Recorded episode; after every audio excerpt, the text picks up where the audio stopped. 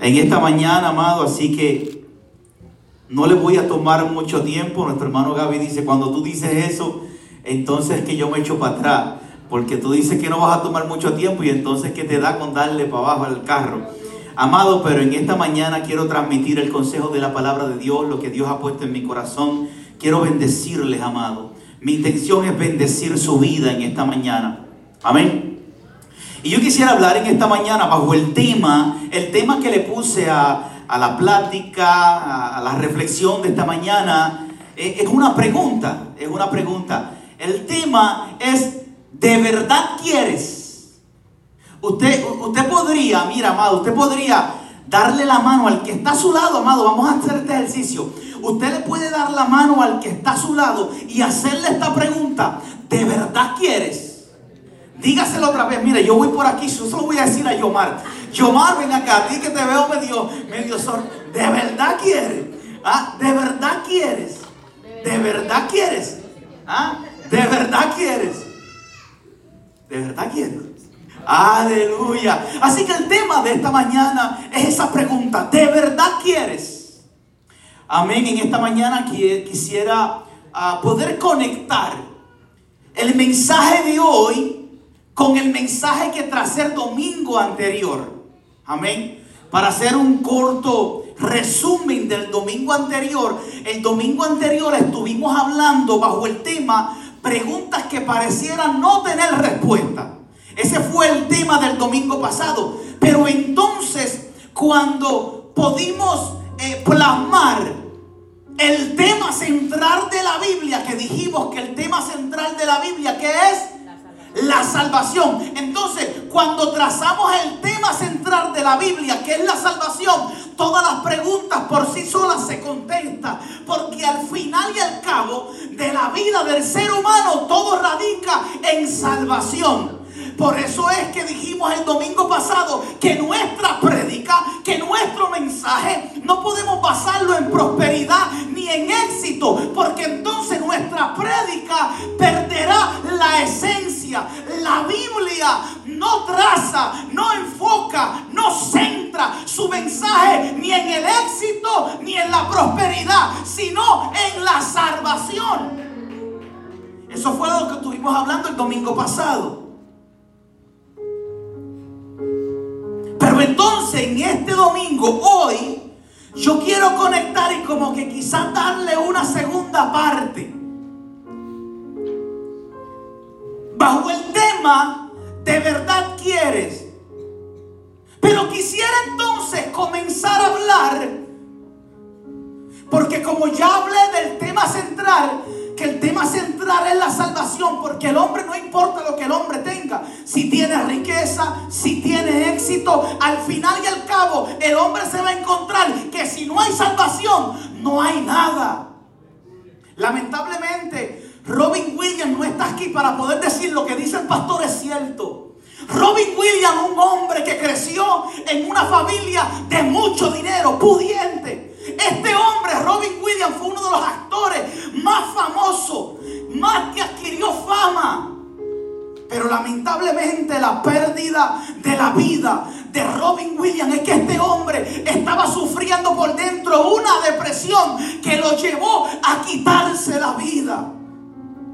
Por eso que el mensaje de la realidad, de lo que tú necesitas, no está centrado en bienes materiales, la realidad es que lo que tú necesitas no está centrado en el éxito. La realidad es que lo que tú necesitas es encontrarte con el Salvador de la vida.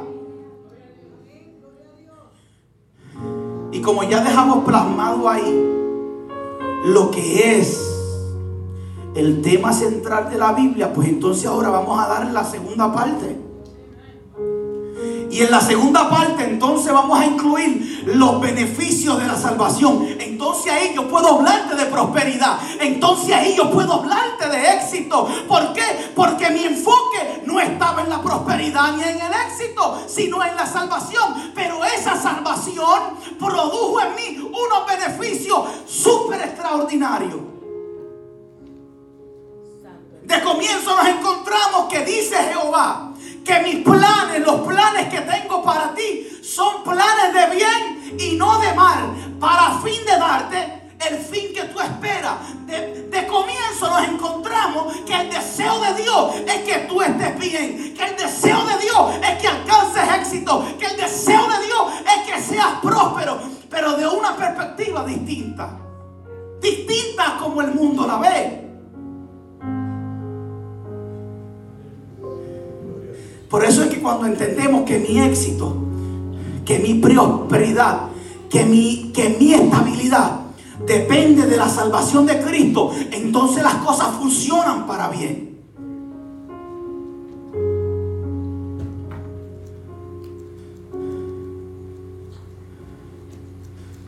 Nos encontramos una palabra preciosa que Dios le dio a un hombre, a un hombre llamado Josué. Dios le dijo a Josué, fuérzate y sé valiente y yo voy a estar contigo. Dice la Biblia que todo lo que él pise, que todo que pisara la planta de vuestros pies será vuestra. Eso significa que cuando caminamos en la voluntad de Dios, cuando caminamos con una relación de Dios, para donde yo camino hay bendición. Oh, cuando tú te metes en la dirección de Dios, ya tú no buscas los beneficios. ¿Por qué? Porque tu enfoque en la salvación, ya tú no buscas los beneficios. Pero como la salvación tiene unos beneficios, entonces los beneficios te van a perseguir. Por eso es que entonces que las bendiciones te van a perseguir y tú no tienes que buscarlas. De pronto tú empiezas a caminar y eres próspero. De pronto tú empiezas a caminar y tienes éxito. ¿Y qué pasó? ¿Qué yo hice para esto? Nada. Que te enfocaste en el centro. Que el centro es Jesús. Gracias, papi. También tengo unos hijos más bonitos de Lébano, créanme. Pero honestamente tengo una iglesia más bonita de Dios.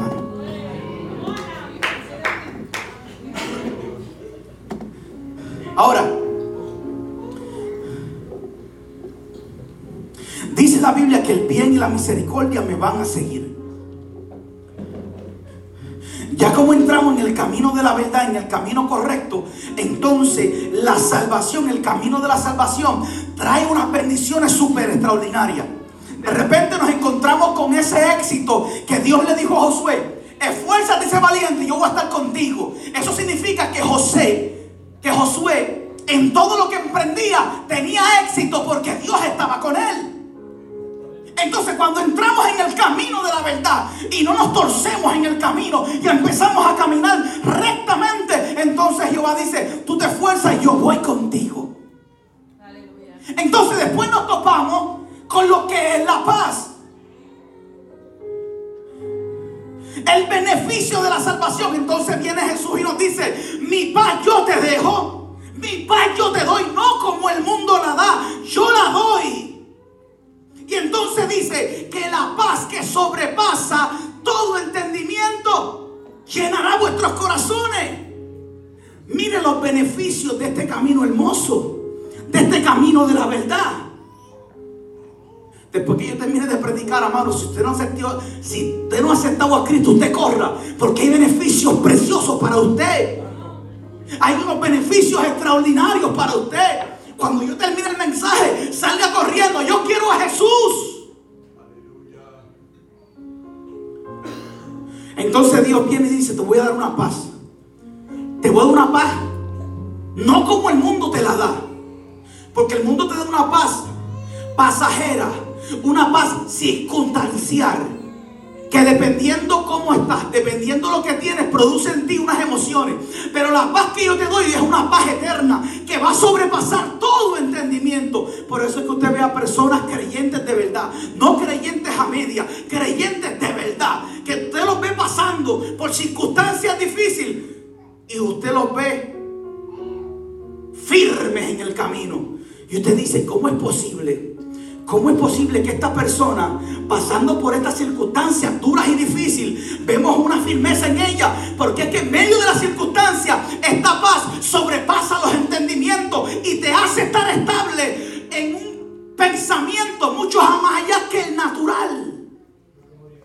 Un beneficio extraordinario. Esta es la paz de Dios, no la paz del mundo. ¿Cuántos cantantes, cuántas personas exitosas han tenido disque paz en el mundo y tan pronto las circunstancias que los rodean se van, entonces se vuelven desesperados en la vida. Porque eso es una paz pasajera. Pero el beneficio de la cruz es una paz eterna que sobrepasa todo entendimiento. Pero entonces nos encontramos con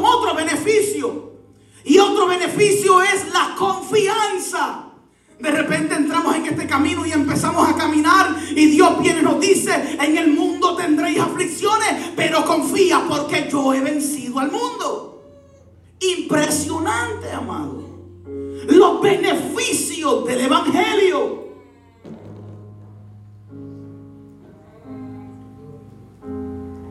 Tras que Dios nos da confianza, nos da compañía. En cierta ocasión, Dios había llamado a un grupo de personas llamado apóstoles, discípulos. Llamó a este grupo de personas. Este grupo de personas atendió al llamado de Dios y decidieron seguir a Jesús. Es tanto así que este grupo de personas decidió tanto seguir a Jesús que dejaron sus trabajos. Unos eran pescadores. Decidieron dejarlo todo por Jesús. Incluso decidieron dejar algunas costumbres por seguir a Jesús. Pero en el camino, mientras siguen a Jesús, llega un momento que Jesús les dice, yo me tengo que ir. ¿Cómo? Sí, yo me tengo que ir. ¿Qué tú me dices? Te imagínate, Junito, que tú lo dejes todo por seguir a un hombre y que de repente al final del camino, después que dejaste todo por él, que esa persona venga y te diga, mira, yo me tengo que ir. ¿Qué? Que tú me vas a dejar después que yo decidí seguirte, después que yo decidí negarme a mí mismo, después que yo lo abandoné todo por ti. Ahora tú vienes y nos dices que nos vas a dejar. Y Jesús le dijo, sí, yo me tengo que ir. Pero entonces él usa una expresión muy bonita que dice, te conviene que yo me vaya. ¿Qué? Entonces cuando usted observa esta palabra, te conviene, te da a entender que tu postrer estado será mucho mejor que el primero. Y Jesús viene y le dice a los discípulos, les conviene que yo me vaya. Pero yo no los voy a dejar solo. Compañía. Yo voy a rogar al Padre que envíe el consolador y va a estar con ustedes en todos los días de tu vida y te va a guiar a toda verdad y a toda justicia. ¿Qué significa esto? Que la compañía por todos los días va a estar a tu lado. Aleluya. Y no solo eso, les digo más. Esta conveniencia que yo me vaya es tan, es tan extraordinaria que el consolador va a venir pero entonces, ¿sabes lo que va a hacer Él? Él va a tomar de lo mío y te lo va a dejar saber a ti. En los momentos tristes te va a consolar. En los momentos difíciles va a ser tu compañía. En los momentos duros y difíciles va a ser tu consuelo. Es impresionante este camino. Es maravilloso. Pero luego de unos beneficios entre todos estos beneficios, dice que Él va a proveer un gozo. Un gozo y dice que el gozo, el gozo del Señor es mi fortaleza. No solamente produce gozo, sino que a la misma vez nos produce gozo y nos produce fortaleza. Beneficios extraordinarios del camino de Dios.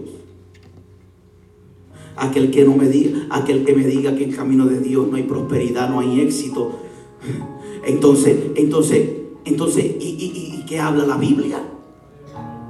Si la Biblia dice que cada día hay cambios en nosotros.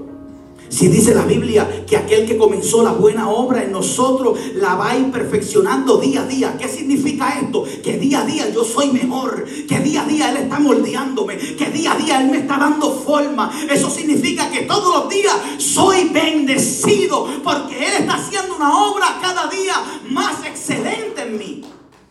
Poderoso eres Dios.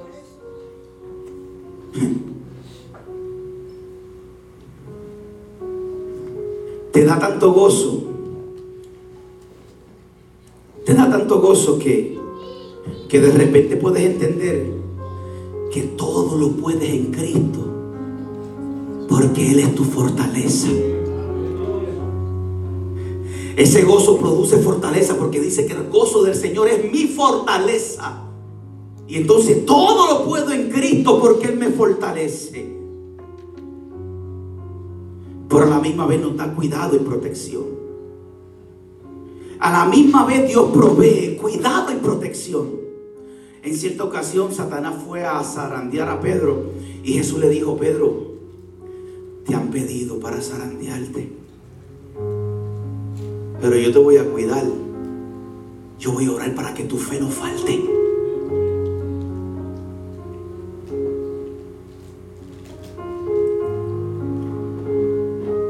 Dice la Biblia que Él produce aún en nosotros la bendición del cuidado y la protección, porque dice la Biblia que los que habitan bajo la sombra del abrigo del Altísimo morarán bajo la sombra del Omnipotente y que aún en medio de las circunstancias difíciles que tú en el camino tengas que atravesar, su vara y su callado te van a infundir aliento.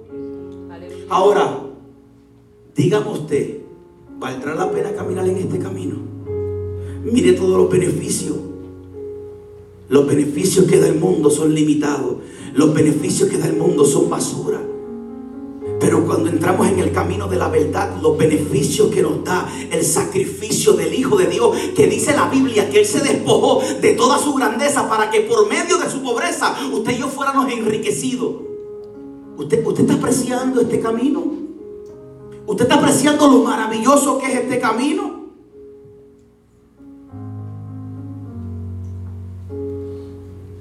Pero entonces nos hacemos una pregunta. Después que yo le acabo de hablar de todos los beneficios de la cruz, de todos los beneficios del camino de Dios, nos hacemos una pregunta. Pero entonces, pastor, tanto, tanto que usted me ha hablado de, de, los beneficios de la cruz, de los beneficios de este camino, ahora la pregunta es, ¿por qué hay tantas personas en la iglesia estancadas? Aleluya. Pero la pregunta, la pregunta vuelve y sale a la mesa.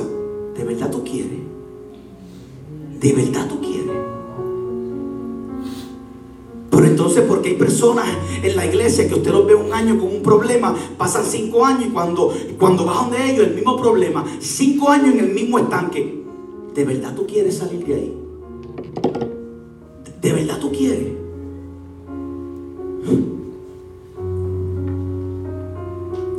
¿De verdad tú quieres tener éxito en la vida? ¿De verdad tú quieres que tu matrimonio se arregle en la vida? ¿De verdad tú quieres salir de ese hoyo que has estado por tantos años estancado? ¿De verdad tú quieres superarte? ¿De verdad tú quieres el tema? ¿De verdad?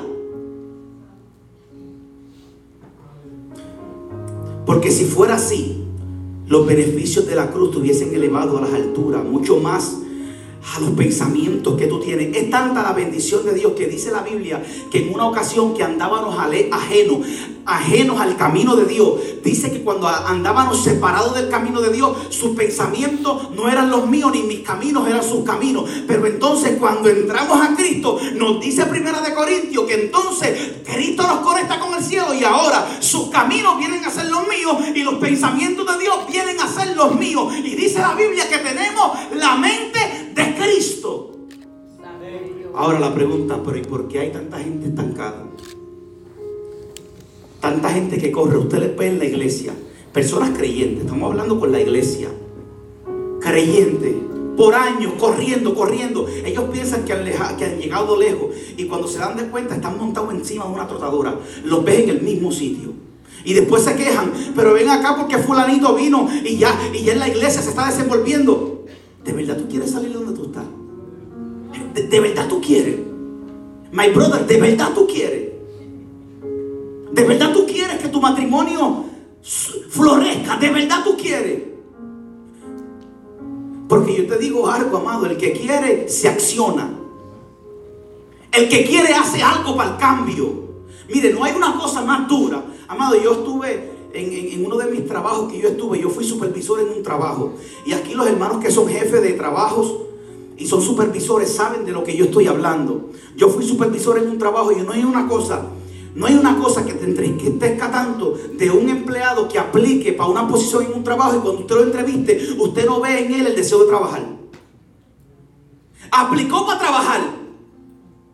Pero entonces cuando usted lo entrevista, usted puede percibir que no tiene ningún deseo de trabajar. Entonces tú le haces la pregunta, ¿de verdad tú quieres trabajar aquí? Porque es que tú explicaste, pero yo no veo ningún deseo, yo no veo ninguna iniciativa en ti de trabajar. Entonces tú dices a ese, dos días le doy. A las cuatro horas se van. A las cuatro horas se van y uno dice, aplicaron porque dijeron que querían. Pero yo le hago la pregunta, de verdad, porque cuando tú quieres, tú te esfuerzas ahora, pero cuando te das con esos empleados que vienen y aplican y dicen, dame lo que sea que yo voy a meter mano, dame lo que sea que yo. Entonces ya tú vienes, el hombre quiere, porque el hombre se acciona. Usted no ve a muchas personas que quieren, que quieren la manifestación de Dios del Antiguo Testamento y el Nuevo Testamento. Esa manifestación la quieren, pero no tienen comunión con Dios. Quieren ver milagros, pero no conocen, pero no quieren intimidad ni conocen al Dios de los milagros, pero sí queremos nuestros atributos. Eso es un mamey.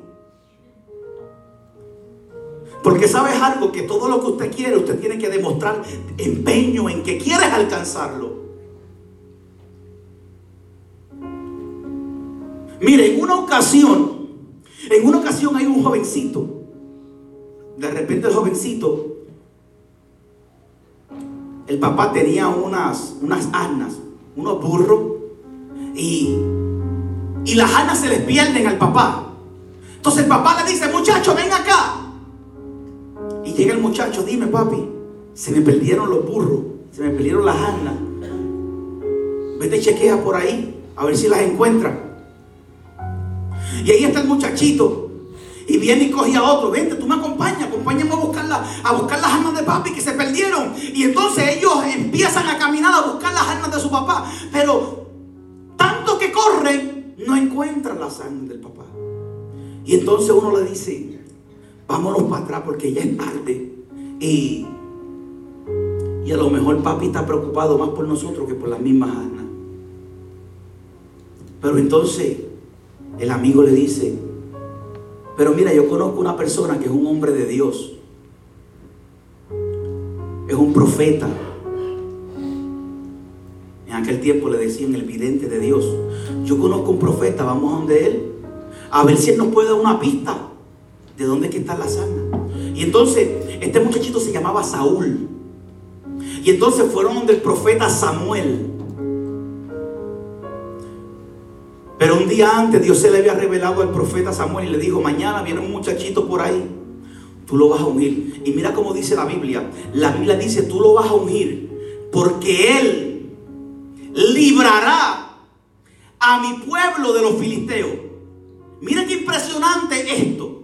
Este es el comienzo de Saúl. Dice que era un hombre hermoso, guapo, como yo, alto. Dice que... Dice que, que todos en el pueblo lo admiraban por su altura. Un hombre con unas cualidades extraordinarias. Cualquiera de estas jovencitas quisiera tenerlo de novio. Un hombre guapo, elegante. Pero no se fijen en eso porque la larga fue un cobarde.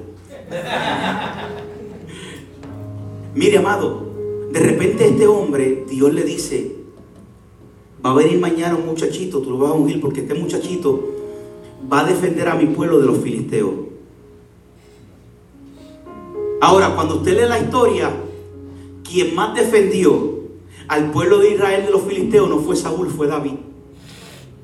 Y uno dice, pero ven acá, si es que Dios mismo creyó en Saúl, en que Saúl iba a defender al, al, pueblo de los filisteos, ¿por qué no lo hizo? ¿Y por qué quien defendió al pueblo de los filisteos fue David?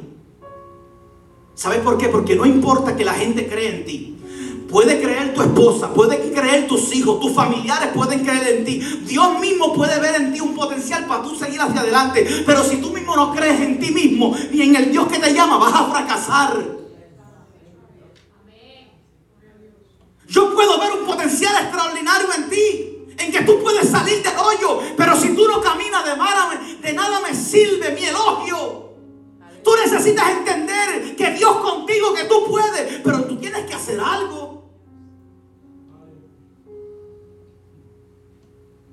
Yo le dije, Señor, mire amado, cuando yo me meto en la Biblia y yo veo esos milagros tan extraordinarios y cómo Dios usaba a esos eh, eh, eh, hombres en la Biblia, yo digo, wow, Señor. Yo me los imagino, yo veo a Pedro militando en una atmósfera sobrenatural. Y yo dije, Señor, yo quisiera, yo quisiera operar en esa dimensión. Mire, en la Biblia hay personas que le dijeron al, sol detente y se detuvo. En la Biblia hay personas que desafiaron la naturaleza y dijo, y no va a llover. Y por tres años y 60 días no llovió. Y el día que él dijo, llueve, llovió.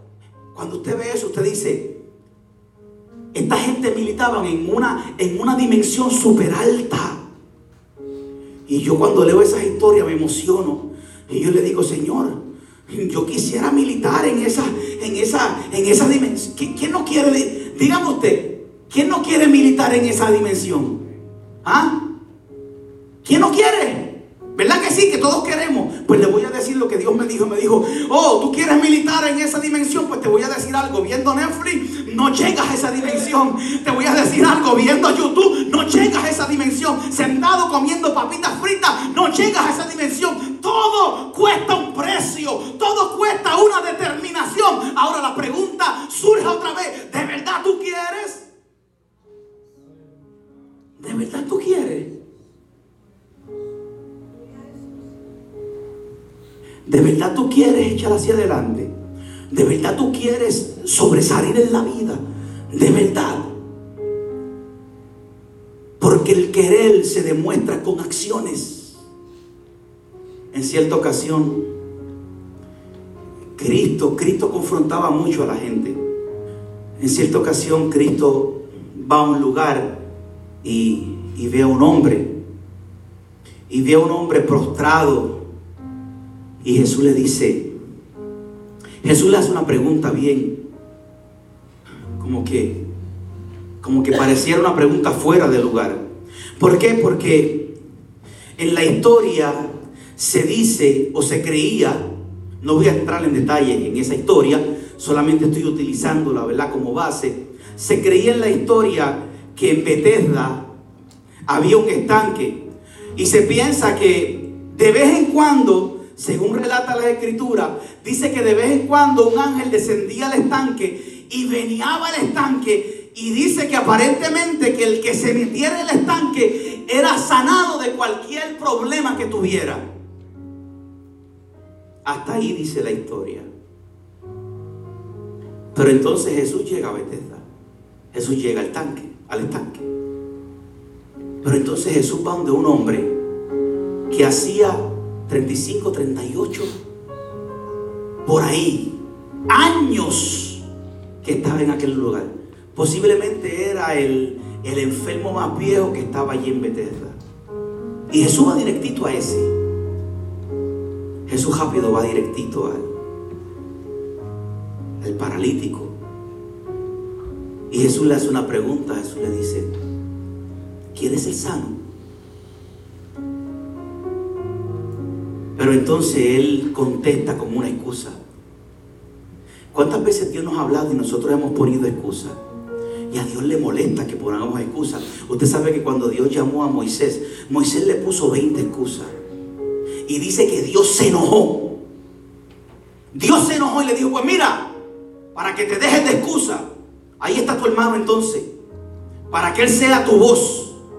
Pero Dios no quería que Moisés dependiera de su hermano Aarón. Dios quería que Moisés dependiera de él. Pero cuando tú pones excusa, siempre vas a estar amarrado a la dependencia de otro. ¿Te sabía eso? Así que no pongas excusa porque siempre vas a estar amarrado a lo que alguien hace. Si usted pone excusa, usted camina porque aquel camina. Usted habla porque aquel habla. Si aquel dice un disparate, usted va a decir un disparate. Porque vivimos siempre en excusa. Pero entonces Dios va donde ese hombre que llevaba treinta y tantos años en este estanque. Y Jesús va y le pregunta, porque Jesús va siempre al grano. Jesús le pregunta y le dice, ¿quieres ser sano? Y él rápido como una excusa, no, pero es que, es que no tengo a nadie. No tengo a nadie que me, que me lleve al estanque y me tire al estanque. Ahora, pero la pregunta de Jesús, ¿de verdad tú quieres? ¿De verdad tú quieres o son excusas? Porque si si en treinta y tantos años tú no has llegado al tanque porque nunca tú te determinaste de empezar a caminar hacia el tanque. Mire, amado, en 35, en treinta y tantos años, no sé si son en 38, 35, ¿ah? 38 años. Si en 38 años tú estás a distancia del tanque, es que por, tú nunca ni te arrastraste. Si yo de verdad quiero un cambio, si eso era real, que de vez en cuando el ángel bajaba y sanaba a la gente, y yo estoy enfermo, yo quiero sanar.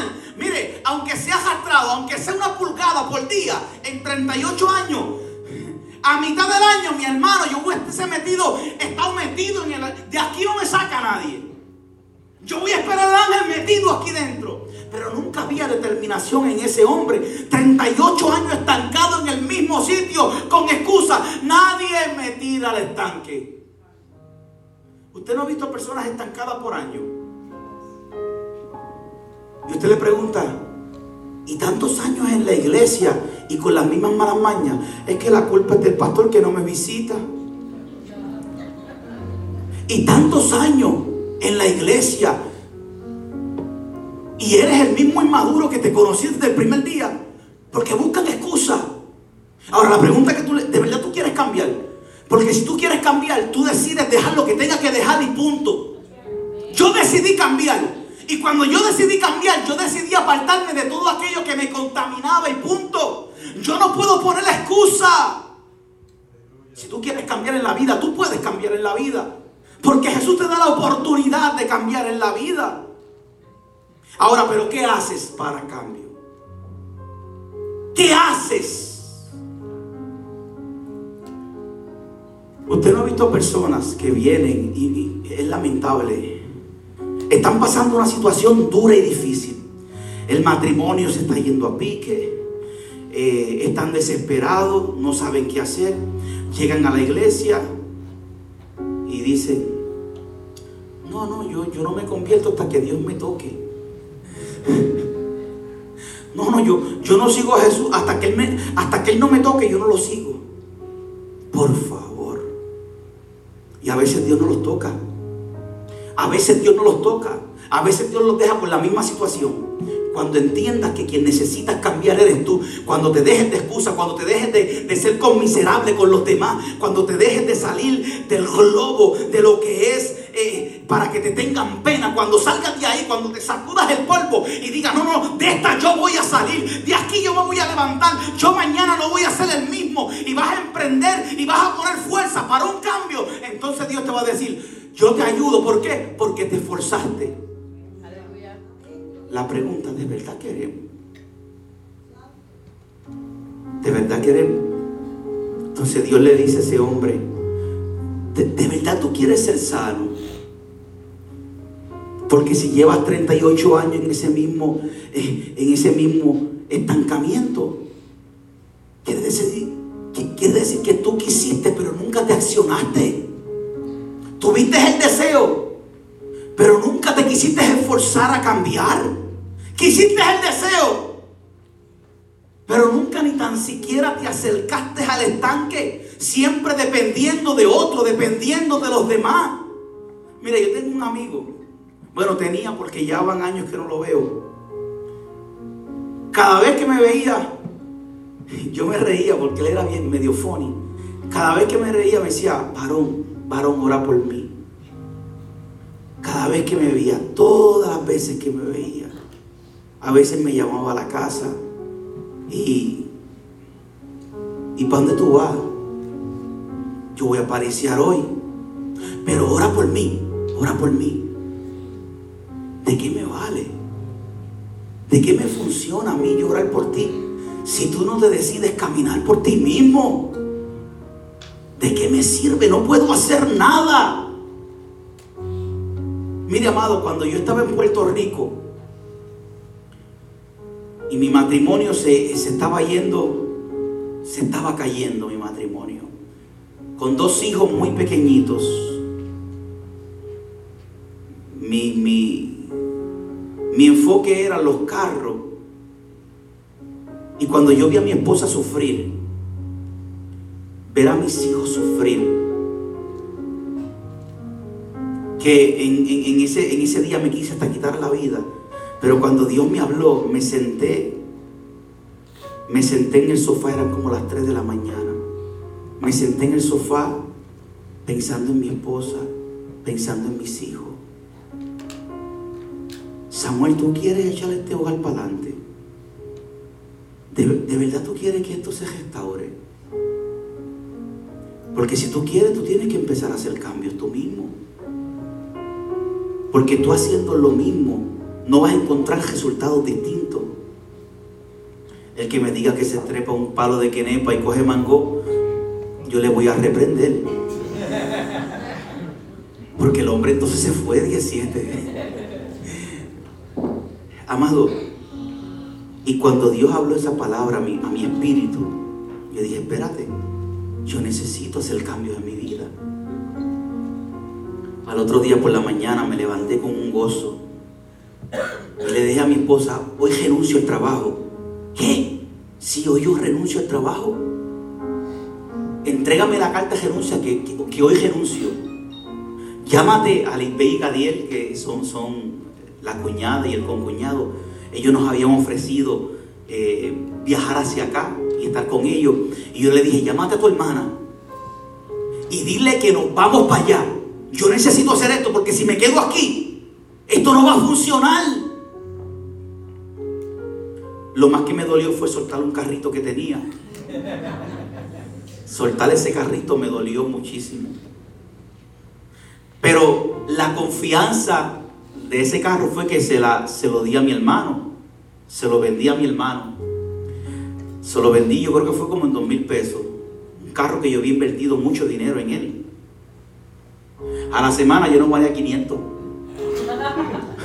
A la semana no valía 500, pero es barato, es baratado. Yo decía, wow, pensé que lo había dejado en buenas manos. Tú te montabas en el carro y lo que huelía era pescado. Pero amado, me decidí desprenderme de unas cosas que me gustaban.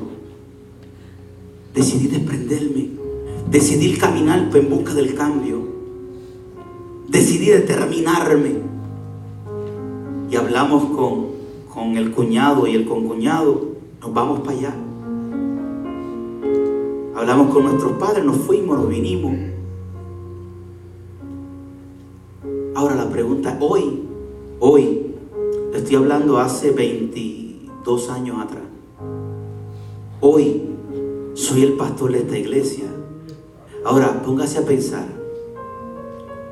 ¿Dónde yo hubiese estado hoy si yo no hubiese tomado esa decisión? ¿Dónde hubiese estado mi matrimonio? ¿Dónde hubiesen estado mis hijos? Tú puedes. Tú puedes. Pero la pregunta, la pregunta no es tú puedes. La pregunta es, ¿tú quieres? ¿Tú quieres? Entonces el hombre que estaba allí tirado le dice a Jesús, nadie, nadie me tira ahí el estanque. Jesús le dice, yo te voy a dar una lección. Te estoy preguntando si quieres ser sano. Yo te voy a dar una ayudita. Te voy a dar una ayudita, pero que esta ayuda que yo te voy a dar te sirva de experiencia que en la vida te tienes que esforzar que en la vida tiene que haber, tiene, la, vida se trata de esfuerzo y entonces Jehová va contigo. La, la vida se trata de ir por el buen camino y entonces los atributos de la bendición del camino, de la salvación, te van a perseguir.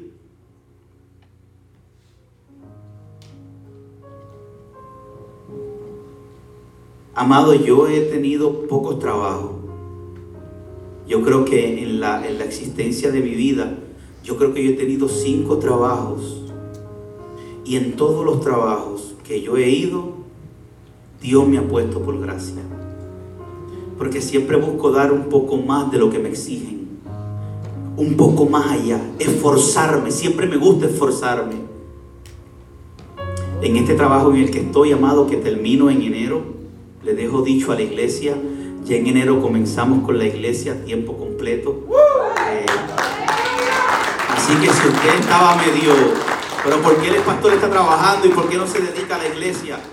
Llegó el tiempo, llegó el momento, amado. Intentamos de buscar otra vía y Dios nos cerró las puertas de todo. Ahora en enero empezamos de lleno pastoreando la iglesia, amado. Y yo creo que, amado, de todo mi trabajo, el trabajo más bueno que he tenido es en el que estoy, en el que tengo que dejar. En el que tengo que dejar. Ahí trabaja mi hijo Jeremy. Y, soy tan bendecido, amado, que si tengo que dar algo extra, lo hago. Y lo que siembro, aunque lo haga sin esperar nada a cambio, siempre la ley de la siembra y la cosecha te va a perseguir aunque tú no quieras. Estaba en el trabajo y había unos receptáculos, unas luces que se habían dañado. Y entonces es el área mía de trabajo y le digo al administrador, mira, hay cinco lámparas que no funcionan, solamente tengo tres, necesito claridad aquí. a lo mejor es el switch, mañana llevamos un electricista que venga y lo arregle. Y llegué al otro día y yo dije, yo no voy a esperar por este electricista. Y cogí, saqué todos los cables y cuando llegó el administrador, ¿qué tú haces? Tranquilo, esto es ground. Tranquilo. No te preocupes. Que Ángel me enseñó a bregar con esto. Tú no te preocupes. Leima le dije, yo en mi trabajo dando mis propias órdenes, le dije, vengo ahora que voy a Hondito, voy a comprar un switch. Él se me queda mirando así. ¿What? Vengo ahora, voy a Hondito, voy a comprar un switch, vengo para atrás. Se me quedó así. Ah, pues trae el recibo. trae el recibo. Pero ¿qué vale un receptáculo? Un dólar. Aquel me salió dos dólares. Pero arreglé algo extra que no me, no me correspondía a mí. Y fui, compré, di una vuelta por las herramientas. Hay que honesto, di una vueltita por las herramientas, como las mujeres cuando le dan 20 vueltas al aparatito ese de ropa. Y entonces pues compré, entonces pues compré el switch. Las mujeres dicen, ay, como, como, como nos conocen. Entonces compré switch, fui, lo monté, puse todo para atrás, funcionando. Cuando llegó el jefe, el soplón administrador se lo dijo al jefe, mira, ese hombre estaba bregando ahí en la caja. Y el jefe me llama, Sam, come. Y yo le dije, ¿qué pasó? Y me dice, ¿cómo que tú estabas pregando en electricidad, en un receptáculo? Y yo le dije, sí, no te preocupes, estamos vivos. No pasó nada. Y fui y le enseñé el receptáculo, mira, estaba quemado. No te preocupes, esto no era cogiente. Ángel me dijo que esto, era ground. Y ya lo arreglé. Y él me dice, ¿cuánto te debo?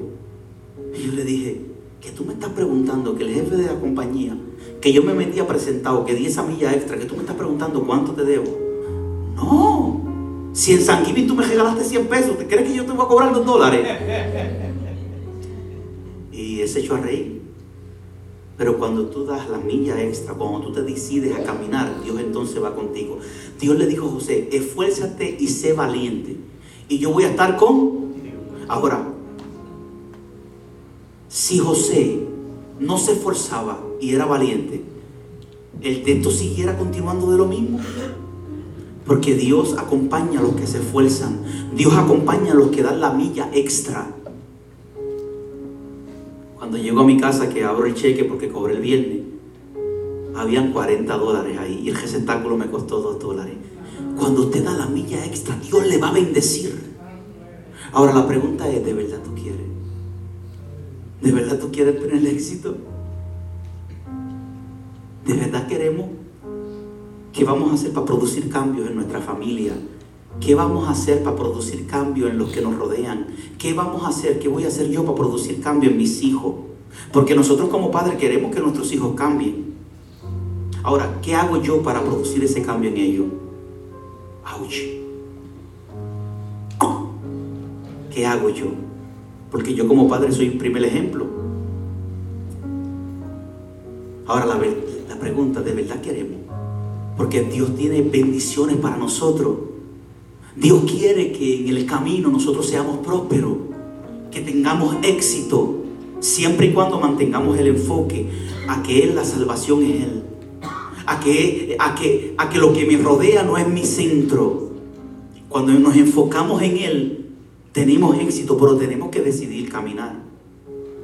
Póngase sobre sus pies en esta mañana y déle un aplauso grande a Dios. Porque Él te quiere bendecir tanto, porque Él te ama tanto. Porque Él te ama tanto que a este jíbaro de allá arriba de Ciales le puso estas palabras en mi corazón para que entendieras que Dios te quiere bendecir. Pero la pregunta es, ¿qué vas a hacer? ¿De verdad tú quieres? Creo que uno de los, de los pasos más importantes en la vida del ser humano, primeramente, es poder entrar en el camino de la salvación, en el camino de la verdad. Yo bendigo a cada una de las visitas que se encuentran en medio nuestro. Pero como, como pastor me veo en la responsabilidad de tener que decirte que sin Dios no se puede vivir. Me veo en la responsabilidad de decirte que necesitamos de Jesús para que nuestro entorno cambie. Por eso es que antes de despedir este servicio, yo quiero abrir, abrir un llamado a que si tú que viniste hoy de visita y no has entregado tu corazón a Cristo, ese es el primer paso que tienes que dar. Para que verdaderamente hagan cambio. Pero eso no significa que usted poder confesar a Cristo como tu Salvador, eso no significa que tu vida va a cambiar de por completo. Ya Dios va a empezar a cambiar en tu mente porque dejaste que Él entrara. Ahora Dios va a poner una directriz en tu mente que te va a ayudar a que tú te, te, de acción en el cambio. Pero el primer paso es ese.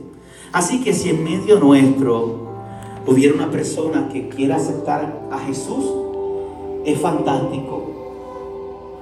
Ese, ese, ese es el paso más hermoso que yo di en la vida.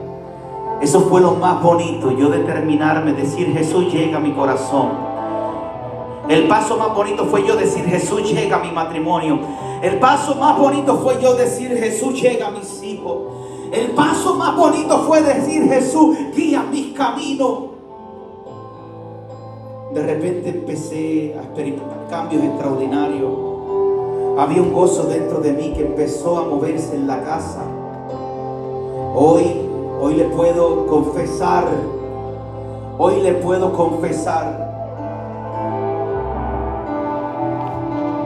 Desde una plataforma de humilde, sin creerme mejor que nadie, pero hoy le puedo confesar que tengo un matrimonio saludable que no tenía, que tengo una relación con mis hijos saludable que no tenía. Hoy le puedo confesar que Dios hizo lo que yo no podía hacer, pero yo hice lo que me correspondía hacer. Ahora la pregunta es, ¿de verdad quieres?